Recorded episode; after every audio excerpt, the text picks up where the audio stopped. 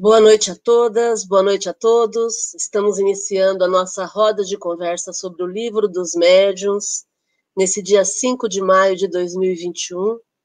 Então, queremos convidar a todos para iniciarmos com a nossa prece inicial, e aí em seguida vamos conversar sobre a segunda parte do livro dos médiuns, começando pelo primeiro capítulo da ação dos espíritos sobre a matéria. Alguém quer fazer a prece para nós, por favor? Quem se habilita? Eu faço. Por favor, Elídia. Jesus querido, mais uma noite de estudo, que Jesus nos abençoe nesta noite, que possamos compreender tudo que for dito nesta live e que os mentores espirituais estejam ao nosso lado, nos auxiliando, nos iluminando nesta noite, que possamos cada vez mais aprender um pouquinho mais para a elevação do nosso espírito neste mundo enquanto estamos encarnados. Que Jesus abençoe a todos, que tenhamos uma ótima noite de estudo. Que assim seja. Muito bom, muito bom estarmos juntos nessa noite de estudos, onde vamos fazer essa roda de conversa e quero convidar a todos para participarem, sempre que possível aí. Se mantiverem a câmera aberta, vai ser legal para a gente poder participar juntos, tá bom? É, eu quero começar, eu não poderia começar de outra maneira, quero começar diante de toda essa comoção que a gente está vivendo com os mais de 411 mil mortos pelo Covid no Brasil, e particularmente por conta da morte do Paulo Gustavo, é, quero convidar a todos para que a gente possa manter o bom ânimo. Eu, eu sempre penso dessa forma, eu sou uma pessoa muito otimista, cheia de esperança em tempos melhores, em é, acreditar que é possível, que a gente vai dar conta, que tudo isso vai passar. Então, eu quero convidar a vocês para que a gente possa manter o nosso ânimo firme, a nossa atitude positiva diante de todo e qualquer acontecimento. Felizmente, nós estamos sendo vacinados. A vacina é a única forma que nós temos hoje de nos defendermos da doença, e associado a isso o isolamento social e o distanciamento, porque quanto menos pessoas tivermos contaminadas, menos variantes teremos e menos disseminação do vírus, e mais a possibilidade das pessoas serem vacinadas e fugirem da manifestação grave da doença Covid. Então, é, quero convidá-los para que a gente mantenha esse bom ânimo, essa esperança, esse entendimento de que nós não estamos sós, somos espíritos numa experiência carnal. Então, tudo isso aqui é passageiro, nós não queremos desencarnar, nenhum de nós aqui quer desencarnar, e isso não é natural querer morrer. Né? Se quiser morrer, aí a gente vai indicar tratamento, né? porque já, aí já é um transtorno. É, é natural que a gente queira viver e viver com alegria, com esperança, com a certeza de que a gente pode fazer dessa experiência aqui na Terra uma experiência brilhante para todos nós. Então, vamos manter esse nível de otimismo, que isso dá energia para que a gente possa acordar de manhã e enfrentar todos os nossos desafios, que não são poucos, mas enfrentarmos de cabeça erguida, na certeza de que estamos amparados, estamos fazendo a nossa parte. Combinado? Vocês me ajudam nesse sentido? Pode ser? Vamos lá? Legal. Quero dar as boas-vindas para o pessoal que está no YouTube também. O Helder Mira, a Meire Ribeiro, lá de Andradina. O Helder está na Austrália. A Helenilda Mira, que está na Bahia, se não me engano, em Salvador, né, Helenilda? E, e, vamos fazer o nosso estudo aqui. A Tatiana também está aqui, eu não sei de onde que a Tatiana é, mas os outros são do Rio Preto, né? O Jorge Malu, a Regina, o Fernando e a Silvia, a Adriana, a Ilídia e o José, todos aqui de São José do Rio Preto, no interior de São Paulo. Então, vamos lá, vamos estudar. A gente está estudando, entrando agora na segunda parte do livro dos médiuns. Nós começamos a ler a semana passada, então eu só vou fazer uma, um resuminho rápido para a gente poder entender. Kardec vai falar agora sobre a ação dos espíritos sobre a matéria. Então, ele coloca o seguinte: que uma vez que a gente entenda que o espírito existe e esse espírito ele é a alma, é, ele é a, esse espírito ele é a pessoa que tinha um corpo físico, estava encarnado. É, ele, ele, ele questiona o seguinte: as pessoas perguntam, né? Será que esse espírito pode se manifestar? Será que depois que os mortos morrem, eles podem conversar com a gente? Será que agora que o Paulo, Paulo Gustavo está no plano espiritual, ele pode mandar uma mensagem para a gente? E o que o Kardec pergunta é o seguinte: por que não? Por que não, sendo um espírito, sendo uma inteligência, por que, que ele não se manifestaria? Por que, que ele não teria a possibilidade de conversar com a gente? É, normalmente, a gente, como não entende a natureza dos espíritos, a gente fica achando que eles não podem se manifestar. E aí, então, o Kardec faz no item 53, que nós já lemos a semana passada, ele faz um resuminho que vale muito a, vale muito a gente relembrar. Ele diz o seguinte, que o espírito não é um, uma abstração, ele não é uma fumacinha, um, algo que não existe. O espírito ele é um ser definido, ele é um ser limitado e ele é um ser circunscrito. Então, ele, ele tem uma localização e ele, ele você consegue é, enxergar, perceber o espírito. Ele não é uma fumaça, ele não é uma nuvem, ele não é o nada, ele é matéria. Só que essa matéria é uma matéria muito diferente da matéria do corpo físico.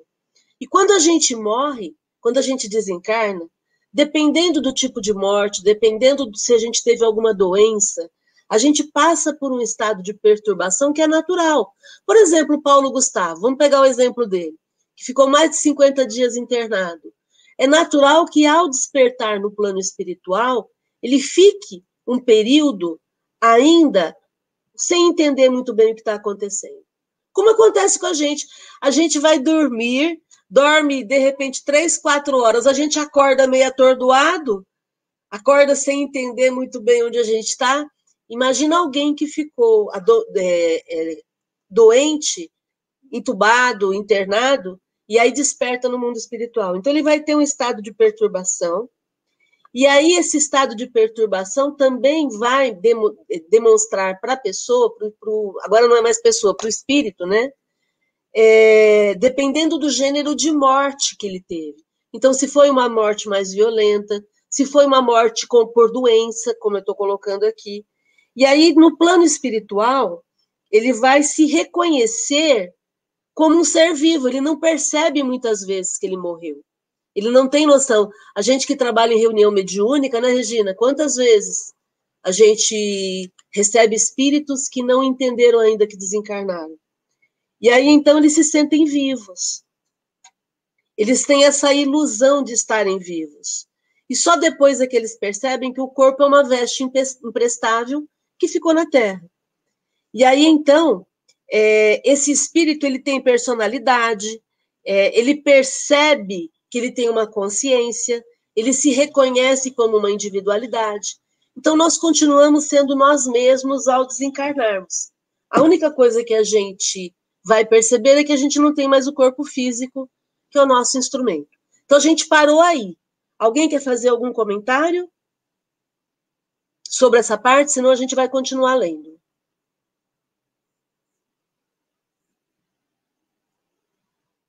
Ô, Marciano. Oi, Fernando. Tudo bem? É, não, com relação à morte que eu estava dizendo do, dos espíritos que estão desencarnando em Covid, né? É bom a gente lembrar que nada é por acaso, né, Márcio? É, eu entendo que não está tendo morte que não era para ser.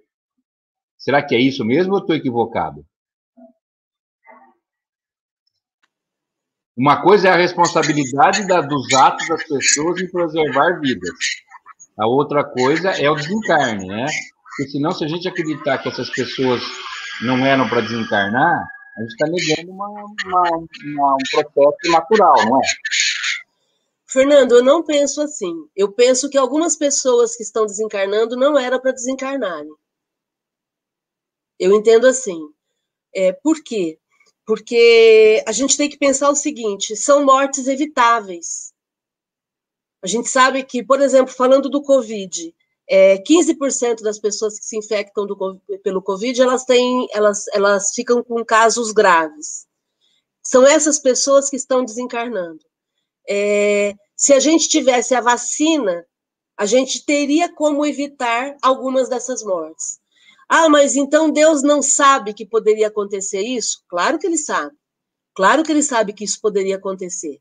A questão é que para mim e para você que tam, estamos vivos aqui, a gente acha que estar vivo é a coisa mais importante do mundo. Do ponto de vista espiritual, estar vivo é apenas uma experiência, é apenas uma oportunidade. E aí o que vai acontecer? O que vai acontecer é que daqui a pouco o Paulo Gustavo, por exemplo, vai reencarnar novamente. Então ele vai continuar tendo oportunidades. Entendeu? No meu entendimento é isso. Porque senão a gente vai tirar o fato de que muitas vezes nós falhamos nas nossas ações, nós, nós somos é, descuidados, nós somos imprudentes, nós somos, nós não fazemos o que tem que ser feito, entendeu? Então é óbvio, todo mundo vai desencarnar e todo mundo vai conseguir reencarnar novamente, isso é um fato. Seja na Terra, seja em outro, outro mundo, a gente vai continuar tendo oportunidade de progredir até a gente ser espírito perfeito.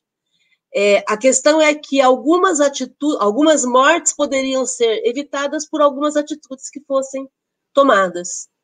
Entendeu? A gente tem que pensar que o amparo existe, mas os espíritos não vão agir naquilo que nós precisamos agir materialmente. Por exemplo, vou pegar um outro exemplo que não tem nada a ver com doença: carro.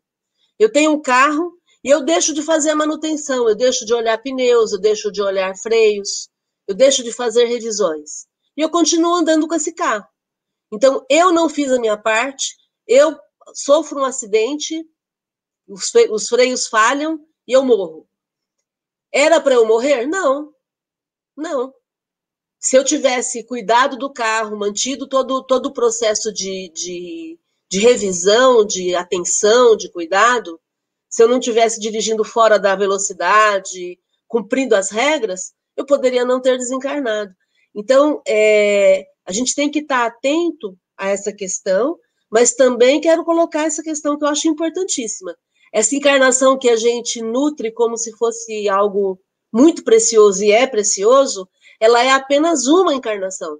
Se a gente pegar de forma linear, como se fosse numa régua, e cada centímetro fosse uma encarnação nossa, aí a gente consegue enxergar que é só um centímetro dessa régua inteira. É que a gente está aqui encarnado e a gente não quer largar o osso, né? A gente não quer sair daqui, não quer perder a oportunidade. E aí, Fernando? Não, é que assim, é, eu acho que eu me, eu acho que eu generalizei. Eu entendo isso também que você colocou. O que eu disse é assim, não é no com relação àqueles que não se cuidam. Por exemplo, uma pessoa talvez não era para pegar Covid e ela se expôs sem se proteger. Aí é um caso de suicídio involuntário, mas é. Suicídio indireto e imprudência. Indireto, é. Agora, eu falo assim, na, naqueles que estão sendo cuidados, que teve todo o amparo, independentemente da ação dos governantes, das pessoas que estão cuidando do Covid, tá? Mas mesmo assim, ela cuidando, tendo todo o amparo, é isso que eu quis dizer, era que talvez fosse ali o momento terminal dela. Mas não com relação não, a mas, mas se estivesse vacinado, sim, não, sim, não aconteceria, provavelmente não aconteceria a morte. Ele poderia até adoecer, mas não morrer. Entendeu? Sim, sim, perfeito, perfeito. E aí, gente, o que, que vocês acham disso? Márcia, mas pode ter espíritos que já veio com a intenção de passar por isso? Então, aí entra uma outro, um outro aspecto muito legal. A espiritualidade não perde nenhuma oportunidade. Então, de repente, a morte de uma personalidade como Paulo Gustavo, que gera uma comoção nacional, as pessoas ficam abaladas com, com, com o que aconteceu, ficam com com compaixão pela situação toda dele, é, o que, que acontece? Isso mobiliza a sociedade como um todo. Porque quantos Paulos Gustavos morreram já? mais de 411 mil. Toda pessoa é importante para uma família. E aí, de repente, uma pessoa que é famosa, ela desperta a indignação, ela desperta a compaixão. Por exemplo, é, eu não sabia que o Paulo Gustavo tinha doado um milhão e meio de reais para as obras do padre Lancelotti. Eu não sabia que ele tinha que ele tinha por hábito fazer tanta caridade. Eu sabia dos 500 mil do oxigênio. Isso eu sabia. Ele doou 500 mil de, em oxigênio para Manaus na, na, na, época da crise. Então, o que, que acontece? A gente começa a se, a se sensibilizar por tudo isso. Então, a espiritualidade, Adriana, usa esse tipo de situação para tocar o nosso coração para que a gente veja, porque, é, por exemplo, o que eu vejo os comentários é a caridade que ele fazia sem holofotes, sem postar nas redes sociais. Que a gente sabe que é, é, é a caridade que realmente faz diferença, né? Que, de alguém que não quer promoção social, de alguém que quer ser útil. Por exemplo, eu não sabia que ele, durante um período, acho que quase um ano, ele, ele deu, ele continuou pagando mil reais para 120 funcionários dele, que trabalharam com ele. Aí eu fiquei pensando, eu falei, puxa vida, durante 10 meses, acho que foi, ele doou mil, ele, ele, ele deu, pagou mil reais para 120 funcionários que estavam desempregados da área da, da, da, da, da cultura. Quer dizer, isso tudo vem à tona, Adriana, depois que a pessoa morre, né? nesse momento. Então, olha que legal a gente poder ver alguém que usa o dinheiro de uma forma muito produtiva para diminuir o sofrimento do outro. Entende? Então, a espiritualidade não desperdiça essas oportunidades. Tá, então, e aí pode vir a pergunta, né? Nossa, fez tanto, tanto, tanto e ele morreu de Covid. Entendeu? Então, mas, mas, e, mas e daí? Ele poderia morrer não, de sei, então. atropelado. Não, pra, não, é, eu sei, para mim, para mim não é daí. Não, não, no caso assim, não é daí assim, para mim eu entendo, eu entendo, mas tem muita gente que não vai entender, né? Sim, achando que vai, porque vai. ele fez tanto, não, não mereceria morrer. É.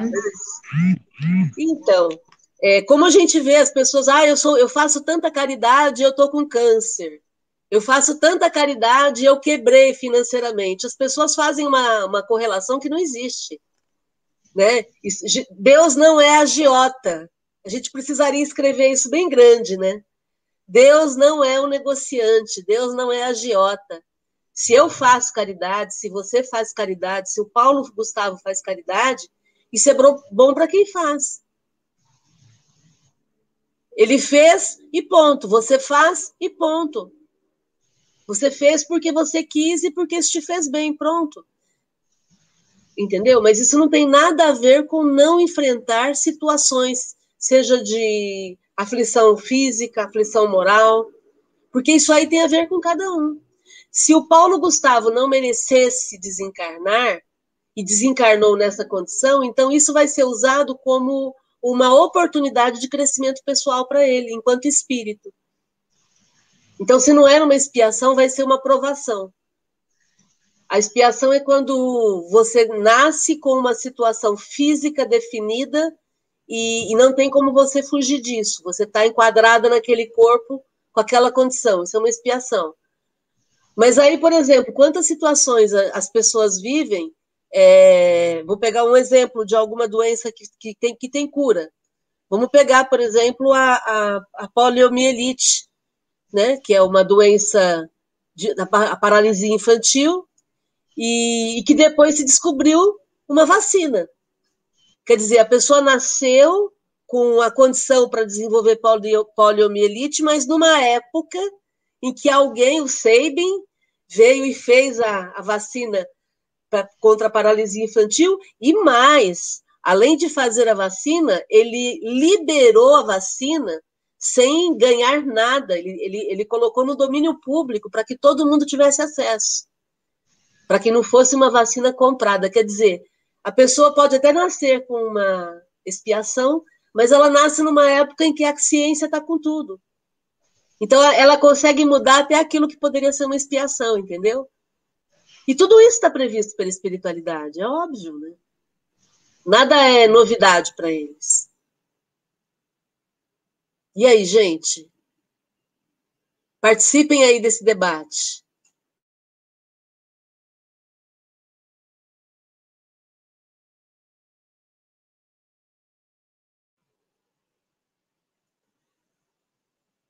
Vamos lá, então?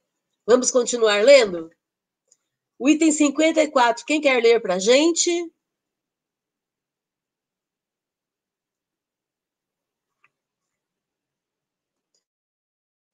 Só um minutinho que tem um comentário aqui no, no, no YouTube. Vamos lá. Vou dar boa noite para Bruna Batista, que também está aí. O Ururaí Barroso está dizendo o seguinte: ninguém nasceu destinado a morrer de Covid. Covid é uma aprovação coletiva que poderia ser evitada, mas não é expiação. É o Ururaí colocando a opinião dele, hein? Exatamente, os espíritos se utilizam de situações para provocar progresso coletivo. Só um minutinho, gente. O Elder Mira dizendo, e desencarne toca o coração. E desencarne toca o coração de pessoas ao redor, e assim a espiritualidade torna o fato um aprendizado.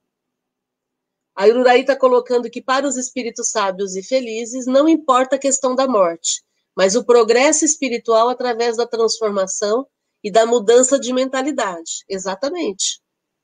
Então a gente vai reencarnar e desencarnar quantas vezes for necessário.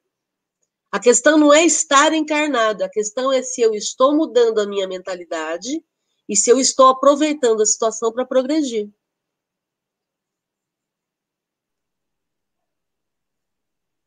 Ok?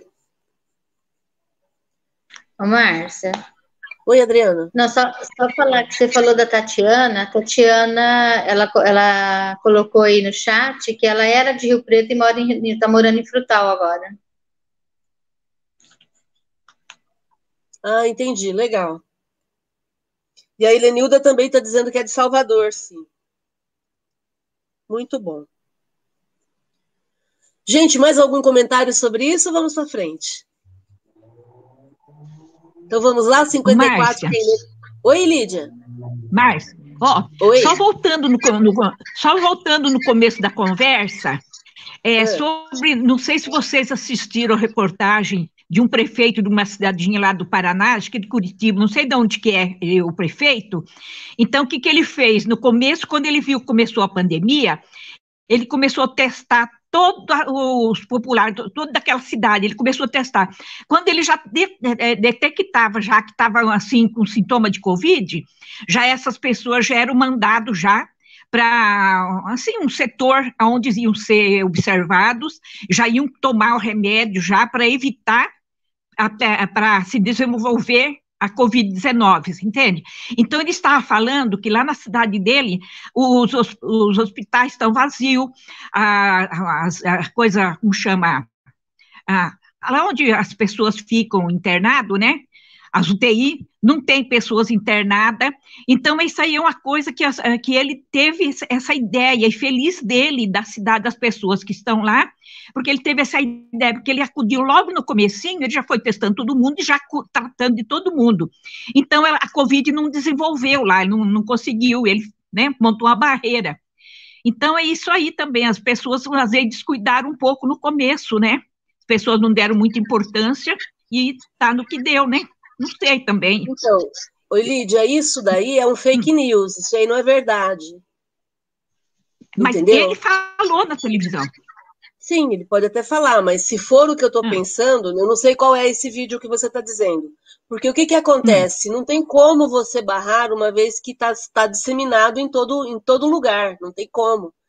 É, é, as pessoas disseminaram vídeos falsos dizendo sobre tratamento precoce é, com, com, com outras medicações que não têm comprovação. Se for isso, se for essas medicações sem comprovação, aí é fake news, entendeu? É, hum. O que a gente precisa. Não, mas ele, que... ele não usou, ele disse. Entendi. A única coisa ele que a disse que ele não usou hoje... cloroquina, não usou nada. Tá. Que bom, que bom.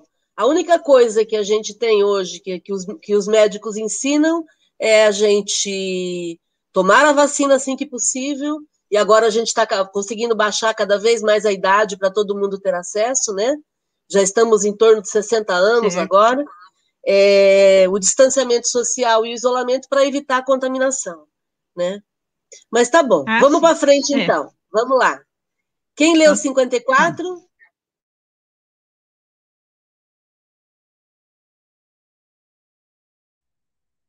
Eu leio, Márcio. Eu leio.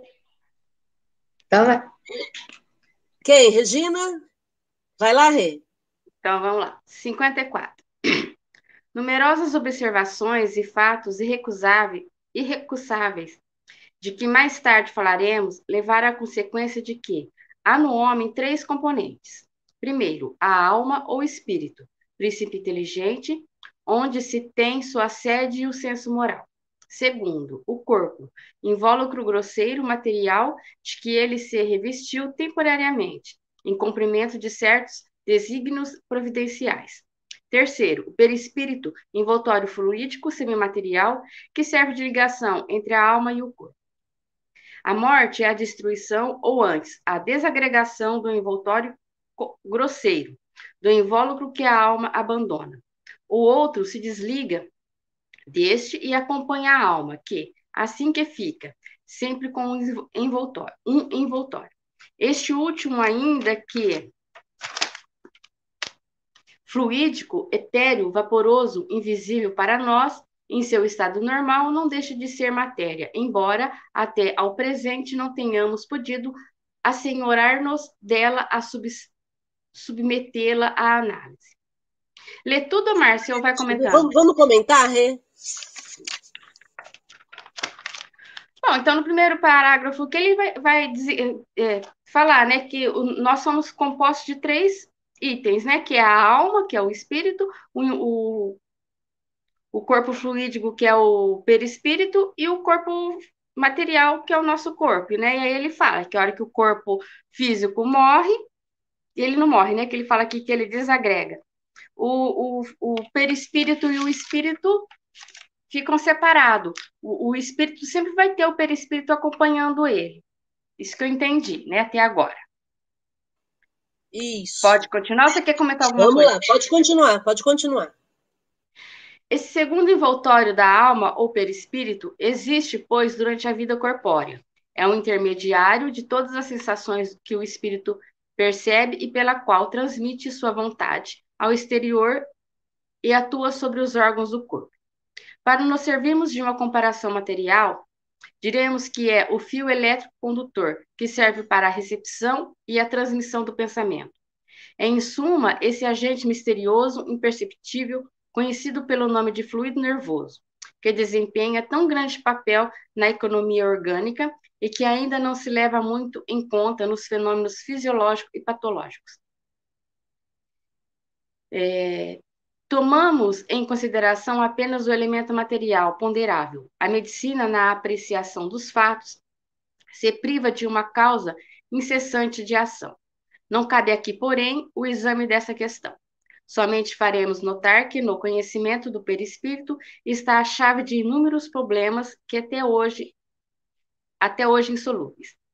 O perispírito não constitui uma dessas hipóteses de que a ciência costuma valer-se para a explicação de um fato. Sua existência não foi apenas revelada pelos espíritos, resulta de observações, como teremos ocasião de demonstrar. Por ora, e por nos, nos não anteciparmos no tocante aos fatos que havemos de relatar, limitar-nos-emos a dizer que, quer durante a sua união com o corpo, quer depois de separar-se deste, a alma nunca está desligada do seu perispírito.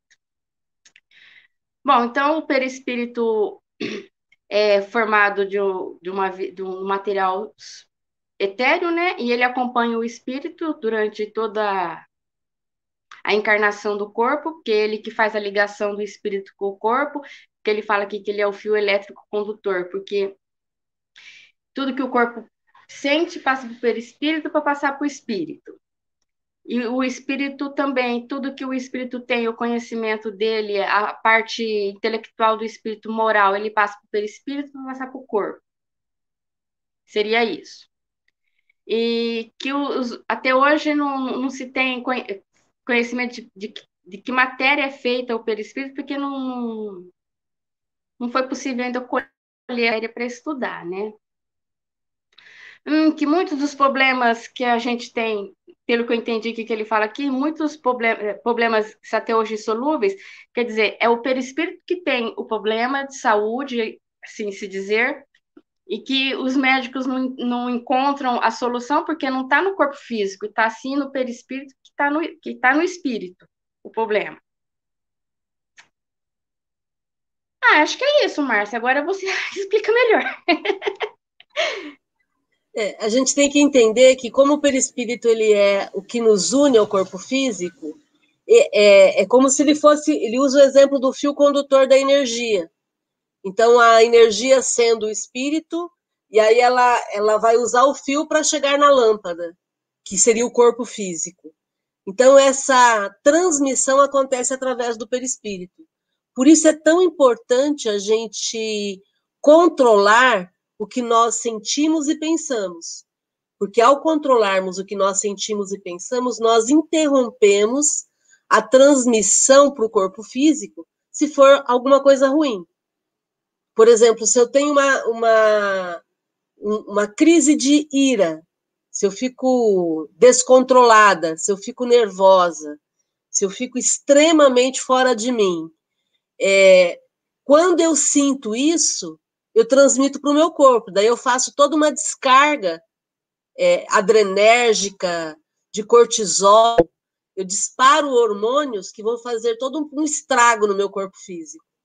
Se eu consigo controlar isso em termos de pensamento, eu posso até ficar mal com aquela situação, mas eu elaboro e eu arrumo uma forma de extravasar isso sem sofrimento, sem o corpo físico ser impactado. E, e é, isso sempre vai ser através do perispírito. Né? Então, a gente consegue fazer o, o controle para a gente evitar, por exemplo, as doenças psicossomáticas, que são, elas são, são originadas na nossa mente, no nosso espírito, e aí a gente traz para o corpo através do perispírito. Né? É interessante o Kardec dizer que o perispírito é a chave para inúmeros problemas até hoje insolúveis. Quando a medicina, é, e cada vez mais isso está acontecendo, mas quando a ciência, não apenas a medicina, né, mas a ciência entender a ação do espírito no corpo, vai ficar muito mais fácil fazer tratamentos, né?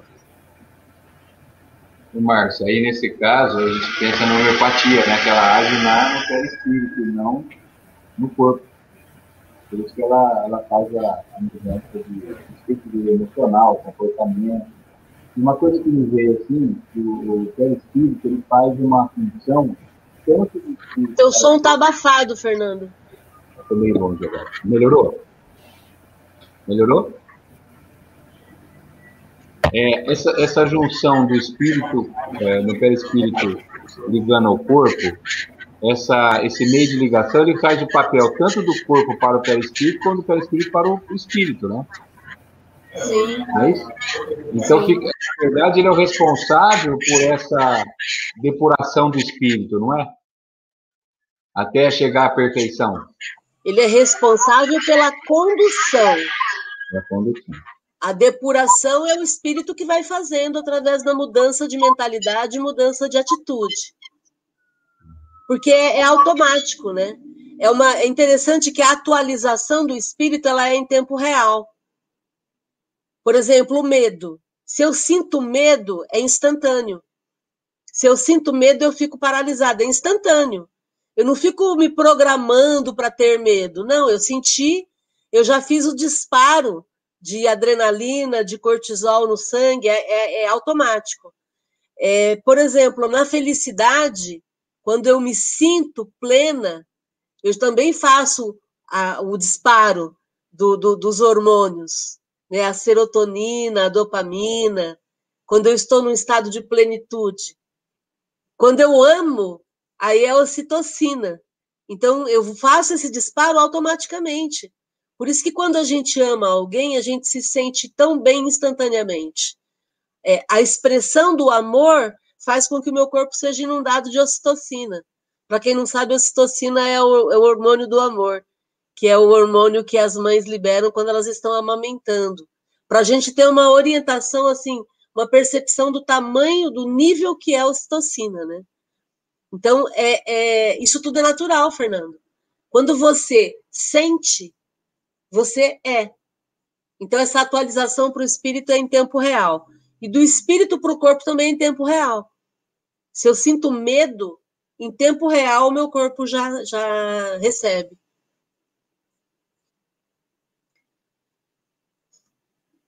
O Duraí está comentando aqui no YouTube que, segundo Jesus, nas bem-aventuranças, só ficarão na terra os justos, mansos e os que têm fome e sede de justiça. Quem estiver fora desse pensamento será exilado para mundos onde outros pensem como ele. Exatamente. Os justos, mansos e pacíficos, os que têm fome e sede de justiça, é que herdarão a terra. Porque a terra está progredindo, está indo para um mundo melhor, e aí, então, esse mundo é onde esses espíritos vão conseguir ficar. Porque é uma questão de vibração, né? É automática essa vibração. É uma classificação automática. Então, não tem como eu forçar, não tem como eu fazer carteirada, né? Eu não consigo entrar se eu não tenho a vibração para poder entrar. Ah, mas o Paulo Gustavo desencarnou, então ele não tem mais a vibração da Terra a Terra está mudando e ele não tem. Gente, aí vamos voltar lá naquilo que a gente falou no começo. Uma encarnação para nós é algo muito importante, para o espírito é só mais uma. Daqui a pouco ele está reencarnado. Entendem? É natural esse processo. Ah, mas vai demorar quanto tempo? Não sei. Eu não, não tenho essa tabelinha, tá? É, a gente tem uma, uma, uma, uma, imagem, né? Eu imagino que agora está mais rápido porque as crianças também estão se desenvolvendo de forma mais rápida, né? E aí, comentários, pessoal? Todo mundo quietinho? Vamos lá.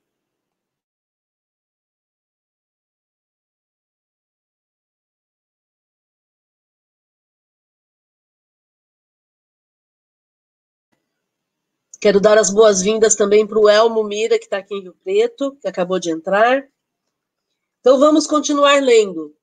55, quem quer ler para nós?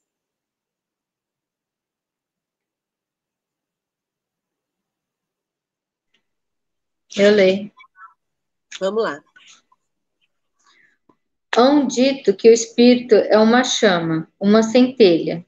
Isto se deve entender com relação ao espírito propriamente dito, como princípio inte intelectual e moral a que se não poderia atribuir forma determinada. Mas qualquer que seja o grau em que se encontre, o espírito está sempre revestido de um envoltório, ou perispírito, cuja natureza se eteriza à medida que ele se depura e eleva na hierarquia espiritual. De sorte que, para nós, a ideia de forma é inseparável da de espírito, e não concebemos uma sem a outra. O perispírito faz, portanto, parte integrante do espírito, como o corpo faz do homem. Porém, o perispírito, só por só, não é o espírito. Do mesmo modo que só o corpo não constitui o homem, porquanto o perispírito não pensa. Ele é para o espírito que é o, o que o corpo é para o homem, o agente ou instrumento de sua ação.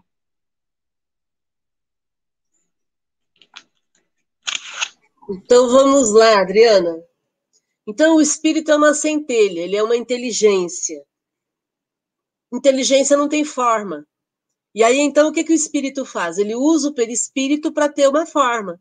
Ele usa o perispírito que, que é, é, um, é materializado para poder se dar uma forma. E aí então ele sempre vai estar é, envolvido por esse envoltório E é, conforme o espírito vai se desmaterializando e se tornando um espírito puro, esse envoltório vai acompanhando o espírito e ele vai ficando cada vez mais menos material. Porque o espírito está ficando cada vez mais menos material. Então, isso vai acontecendo de forma natural, né? Então, o espírito e o perispírito, eles são inseparáveis. No livro dos espíritos, a gente, a gente sempre lembra que, que tem um comentário que é, é como se, conforme o espírito vai progredindo, o perispírito vai se confundindo com ele. Não é que eles passam a ser uma coisa só, é que ele fica tão sem matéria e o espírito também tão desmaterializado que parece que não existe mais. Mas ele sempre vai ser um instrumento de comunicação entre o corpo e o espírito. O perispírito, então, ele faz parte integrante do espírito do mesmo jeito que o corpo faz parte do nosso, do, da nossa vida. É impossível eu ser a Márcia sem meu corpo. Entende? Então é assim que é no plano espiritual, o espírito com o perispírito. Mas assim como o meu corpo não sou, não sou eu, o perispírito não é o espírito. A gente tem que ter isso bem, bem, bem esclarecido aqui, né? Bem explicadinho. Ok, gente? Tudo bem até aí? Ururaí dizendo que ele falou, é, disse isso porque pessoas como Paulo Gustavo ficam aqui, enquanto outros que viveram, que viverão muito tempo, mas de forma egoísta, materialista, individualista, serão exilados.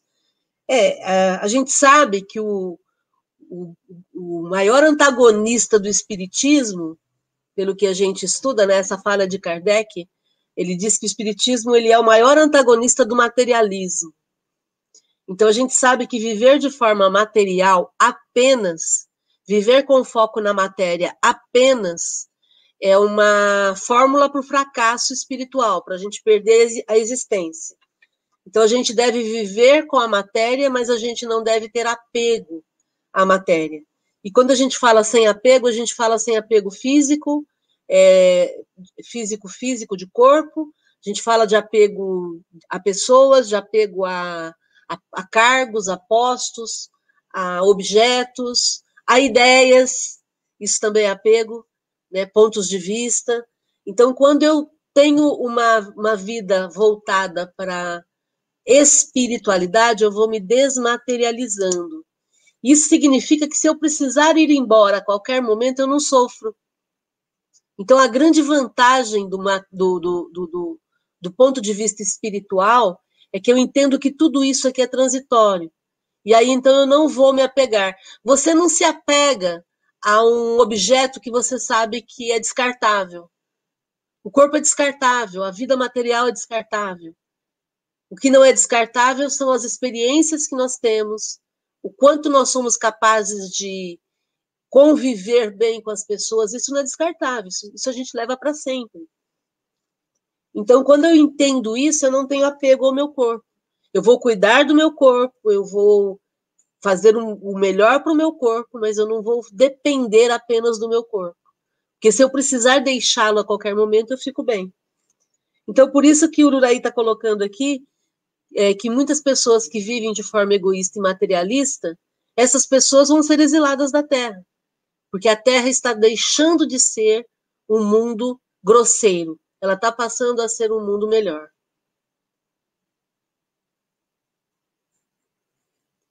Algum comentário sobre isso? Então, próximo item. Alguém pode ler o 56, por favor?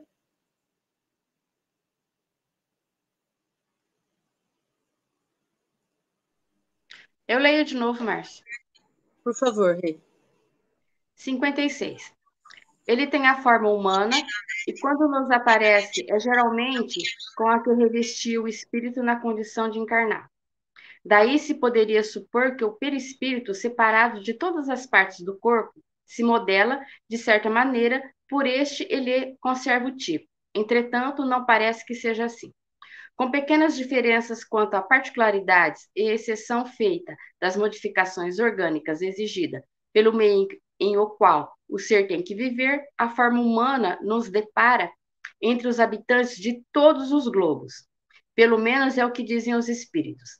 Essa, essa é igualmente a forma de todos os espíritos não encarnados, que só têm o perispírito. A com que, em todos os tempos, representam os anjos, os espíritos puros. Devemos concluir de tudo isso que a forma humana é a forma tipo de todos os seres humanos, seja qual for o grau de evolução em que se ache. Mas a matéria sutil do perispírito não possui a tenacidade nem a rigidez da matéria compacta do corpo. É, se assim nos podemos exprimir, flexível e expansível, donde resulta que a forma que toma, conquanto de, decalcada no, na do corpo, não é absoluta. Amolga-se à vontade do espírito, que lhe pode dar a aparência que, que tem, quem entenda, ao passo que o envoltório sólido lhe oferece invencível resistência. Bom, então ele está falando aqui que o, o perispírito tem a forma humana, que geralmente reveste o espírito, né? E que, pelo que ele fala, assim, pelas informações que dizem os espíritos, todos os, todos os globos habitados, a forma é humana. Que o perispírito, quando ele está, é, perispírito fora do corpo, ele tem a, a, a flexibilidade, o, o, espírito, ele pode, o perispírito, ele pode se moldar a forma que o espírito quer. Por isso que quando, às vezes, em reuniões mediúnicas, a gente vê, né, a gente não, é porque eu não sou médium de visão, mas alguns médiums relatam a aparência do, de alguns espíritos, porque ele vai se apresentar com a forma em que ele, da última encarnação, para ele ser lembrado, né? Porque ele pode muito bem, depois que ele desencarnar, ele não continuar com essa aparência. Ele, que ele fala que ele pode se amolgar da, da, da, do jeito que o espírito deseje. Hum, acho que é isso. Posso continuar lendo ou você quer comentar alguma coisa desse parágrafo? Só um minutinho, Regina. Então, forma humana são as características físicas dessa, dessa, dessa forma, né? Uhum. Peraí, tem, É, então, é, é, o aspecto humano, é, é esse jeito que a gente tem do nosso corpo humano, a cabeça, tronco e membros, né? Então, essa forma humana, segundo Kardec, é o que se vê em todos os globos. Agora, existem lugares onde não existe forma humana? Com certeza existe. É que o Kardec está falando, a gente tem que pensar que esse livro aqui ele foi escrito em 1861. Então, são as informações que o Kardec tinha naquela época. É, então, era o tipo que ele conseguia é, é, conceber, entender, sendo esse corpo é, com o aspecto que a gente chama de forma humana, né? Mas que é o, o perispírito que está ligado a ele, é flexível, é expansível, então ele vai se, se ele vai mudar de acordo com a vontade do espírito. E aí aqui entra uma coisa interessante, que é o fato de que, como esse perispírito é moldável, muitas vezes, quando alguém se apresenta para você, visível, pode não ser quem você está pensando. Então, a gente sempre pede para as pessoas ficarem atentas, porque, como o perispírito é plástico, se alguém quer se apresentar, por exemplo, eu, eu, eu vou dormir, tenho um sonho e no sonho, eu sonho com alguém que estava me perseguindo, que me queria mal, queria me prejudicar, e aí põe um rosto né, nesse, nesse, nesse espírito que estava me perseguindo. Será que realmente era? Eu não sei. Porque se for alguém querendo brincar com os meus medos, com, a, com os meus desafetos, isso pode acontecer. Então, a gente ficar sempre atento a essa possibilidade do perispírito ser moldado, né?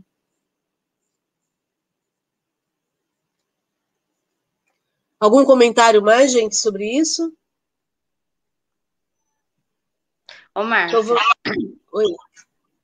Eu queria comentar que eu, eu, eu, o que eu entendi é que assim que ele fala que todos os planetas, globos, é o corpo humano, né?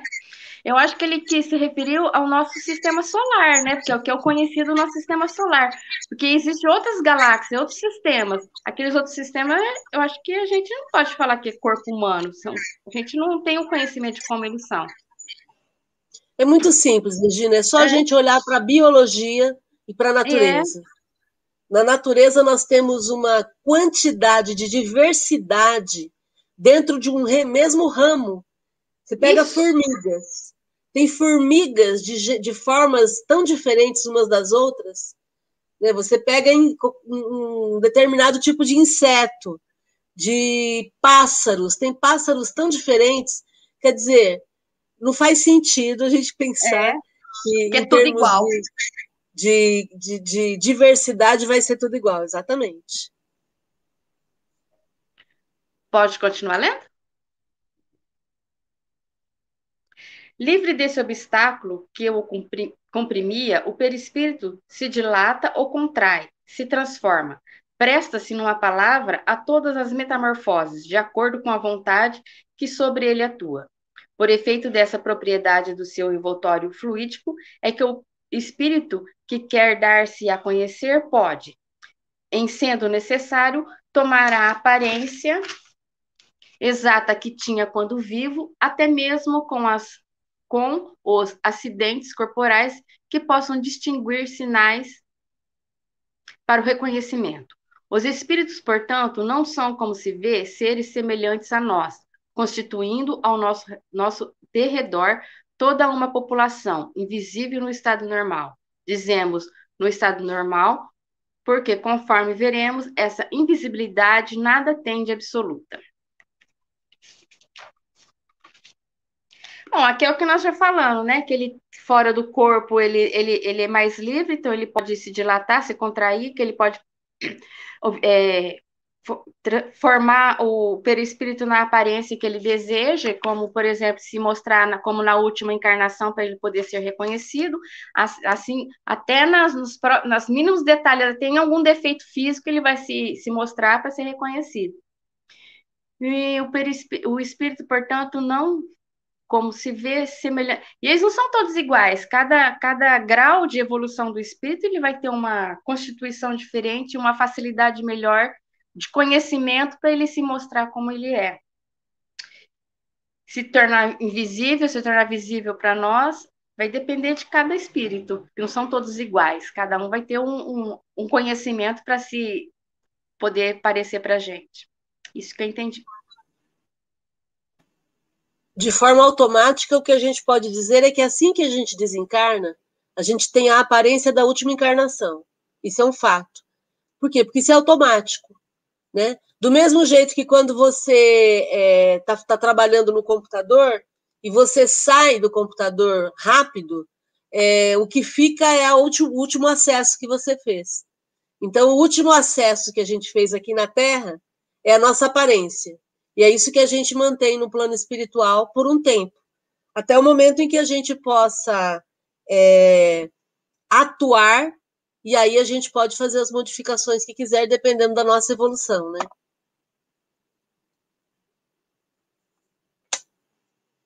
Tudo bem até aí, gente? É, eu quero fazer uma pergunta, porque eu não estou conseguindo, não tô conseguindo ler direito, que a minha vista não está legal. É assim, é, eu não sei se eu escutei a Regina falar, os espíritos não são seres semelhantes a nós, ou eles são seres semelhantes a nós, né? Eu não sei se eu escutei errado. São. São. Então, os espíritos são, portanto, seres semelhantes a nós. Isso. Eles mantêm ah, tá. a aparência que a gente tinha. Tá bom. É porque. Tá bom, então. Obrigada. Tudo bem até aí, gente? Vamos para o 57, então. Voltemos à natureza do perispírito, pois que isto é essencial para a explicação que temos de dar.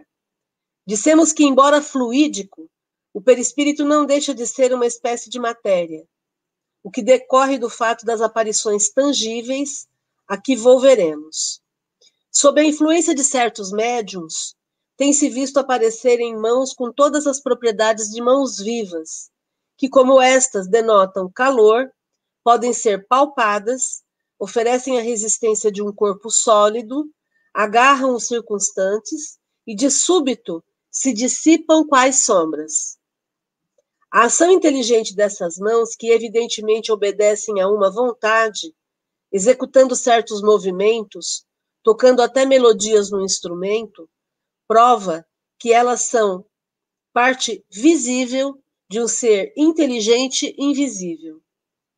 A tangibilidade que revelam, a temperatura, a impressão, em suma, que causam aos sentidos, Porquanto se há verificado que deixam marcas na pele, que dão pancadas dolorosas, que acariciam delicadamente, provam que são de uma matéria qualquer. Seus desaparecimentos repentinos provam, além disso, que essa matéria é eminentemente sutil e se comporta como certas substâncias que podem, alternativamente, passar do estado sólido ao estado fluídico e vice-versa. Então, aqui o Kardec vai entrar um pouquinho mais na questão da constituição do, espírito, do, do perispírito, né? Por isso que ele fala da natureza, como que é, do que, que é composto o perispírito. Então, ele diz que o perispírito ele é matéria, e, e isso é, é visível nas, nas aparições que são tangíveis, que são que podem ser pegas, né? E aí ele cita esse exemplo das mãos. Isso era muito comum é, o, o espírito materializar uma mão. E aí depois é, ele materializava e aí as pessoas ficavam com essa matéria para poderem estudar e verificar e tudo mais. Então, é, quando a gente tem uma materialização, por exemplo, de uma mão, é, o que, que acontece? Essa mão ela pode ser tocada, ela tem calor, ela, ela quando o espírito aper, é, se materializava, ele apertava a mão de alguém, de um, de um, do médium, por exemplo, ou de uma outra pessoa.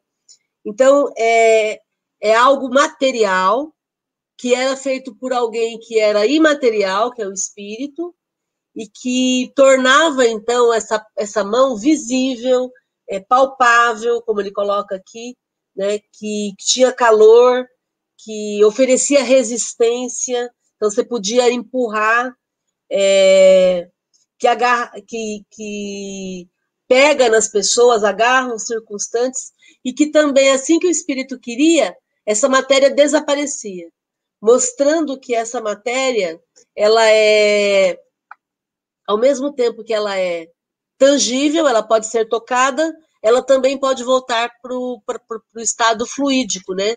e, e se dissipar na, na, na, na, natureza, no ambiente. Então é interessante tudo isso para a gente ir entendendo como que, o, que é a matéria no plano espiritual, né? Como é que ela, a matéria é manipulada no plano espiritual.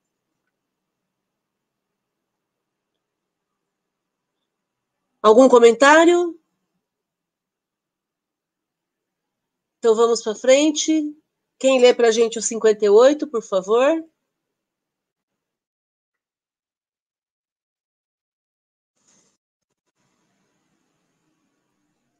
Eu leio.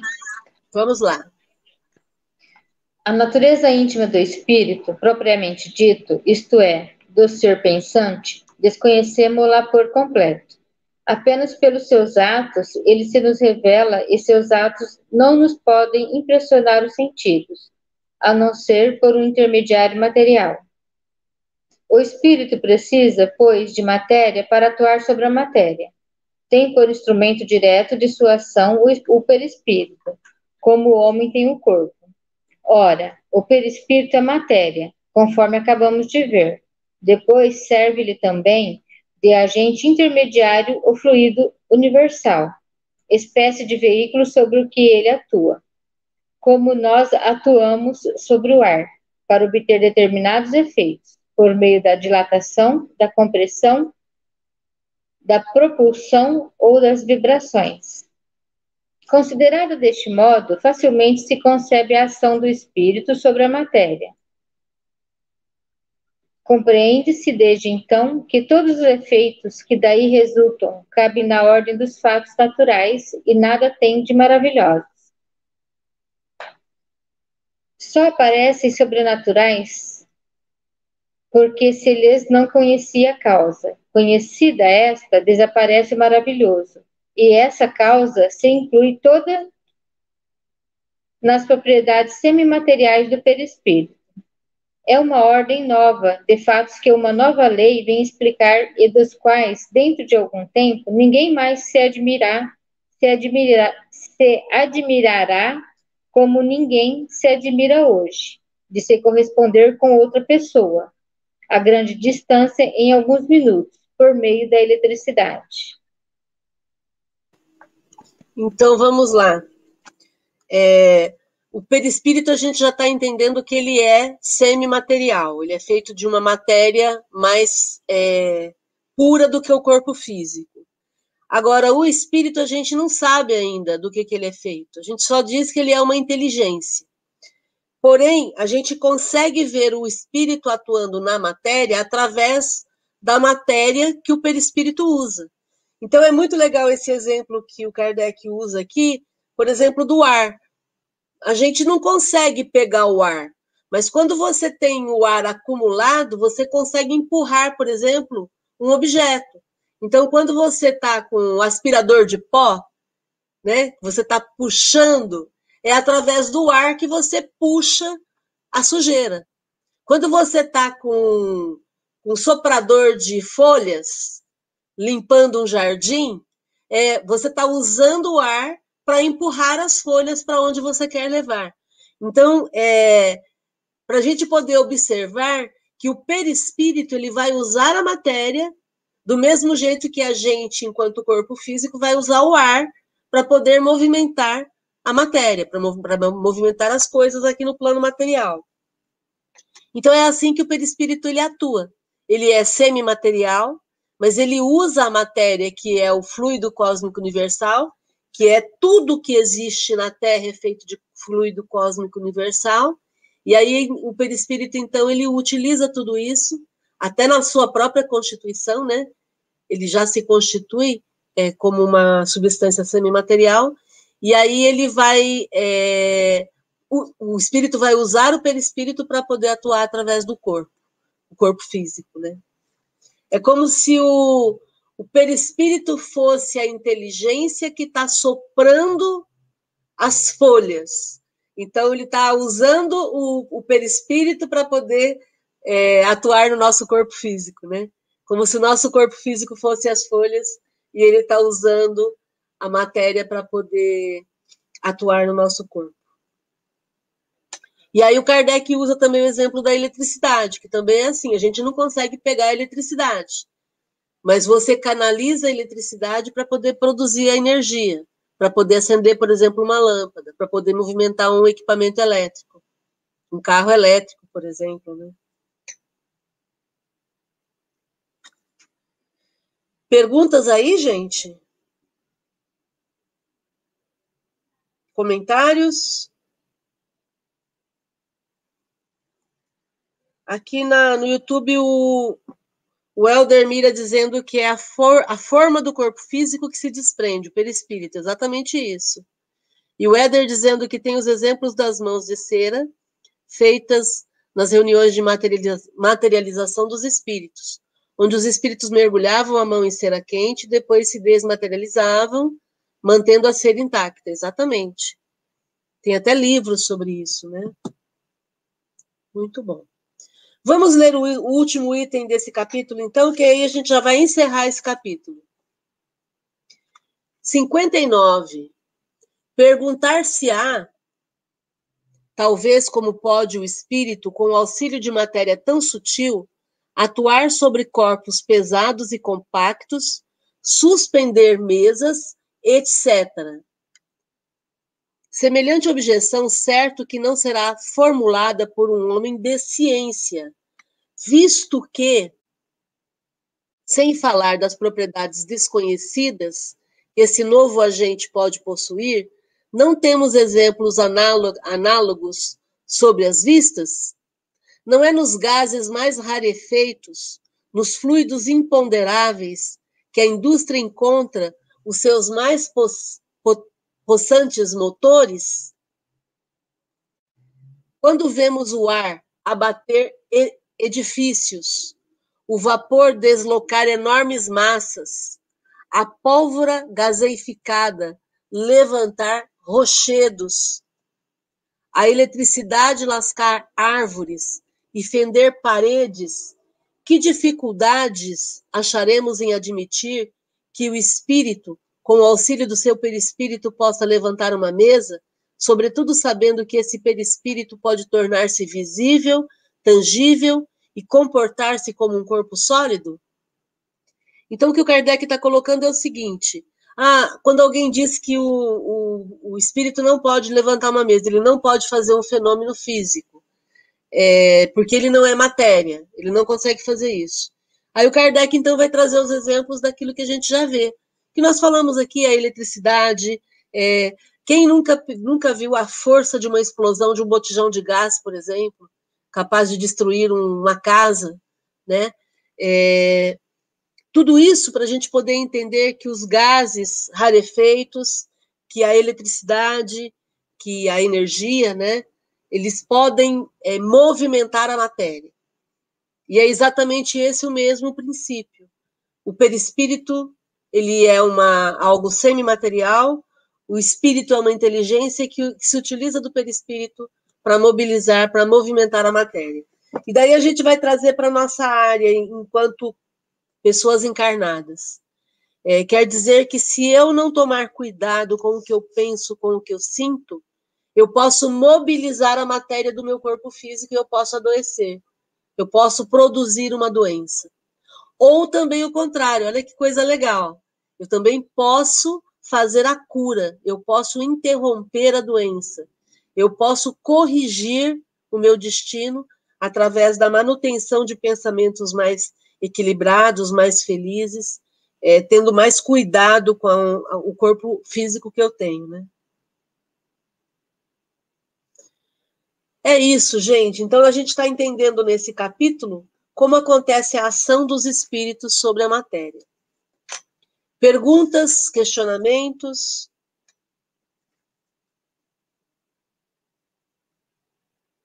Tudo bem até aí? Então a gente vai encerrar hoje vamos continuar na semana que vem falando sobre as manifestações físicas. Agora vai ficando cada vez mais interessante. A gente vai entrando no, nos temas do espiritismo propriamente dito, dito, né? Então vamos lá.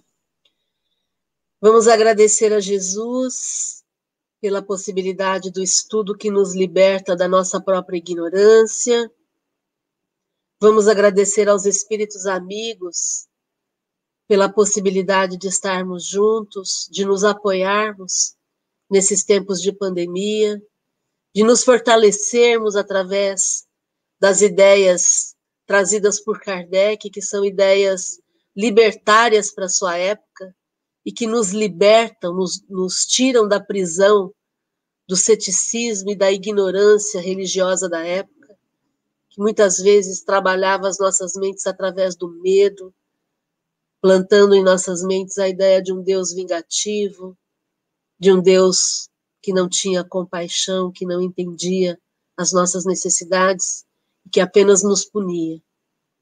E agora, então, como espíritos livres das ideias preconcebidas, nós nos sentimos também livres para imaginar a possibilidade de um Deus amoroso, de um Deus que se interessa por cada um de nós em todas as circunstâncias, um Deus que cuida de forma contínua para que possamos ter as melhores oportunidades e circunstâncias, desde que acessemos as nossas possibilidades e circunstâncias, desde que estejamos atentos à parte que nos cabe um Deus que inclui e aceita a todos nós como nós somos, porque entende o que somos. Um Deus que faz parte da nossa constituição. Somos feitos do amor de Deus. E por isso somos todos amparados e protegidos por esse Deus que quer o melhor para cada um de nós. Então, que nós possamos acessar tudo isso através de pensamentos, de ideias e de ações cada vez mais focadas numa vida mais feliz. Nós podemos ser mais felizes hoje, Eu convido a todos vocês para que possamos acessar essa felicidade em nós, para que possamos transformar a nossa vida numa oportunidade maravilhosa de interação com a vida espiritual, fazendo a diferença onde estamos, como estamos, nos transformando em pessoas cada vez melhores. Vamos juntos e felizes, rumo ao infinito. Gratidão pelo carinho de todos vocês, pela paciência em estarmos juntos. Fiquem bem, se cuidem, amem muito, falem eu te amo, expressem o amor que vocês são e vamos fazer da nossa vida uma vida especial. Gratidão, amigos. Gratidão, amigos espirituais. Uma linda semana para todos. Obrigado. Boa noite. Boa noite. Boa noite a todos.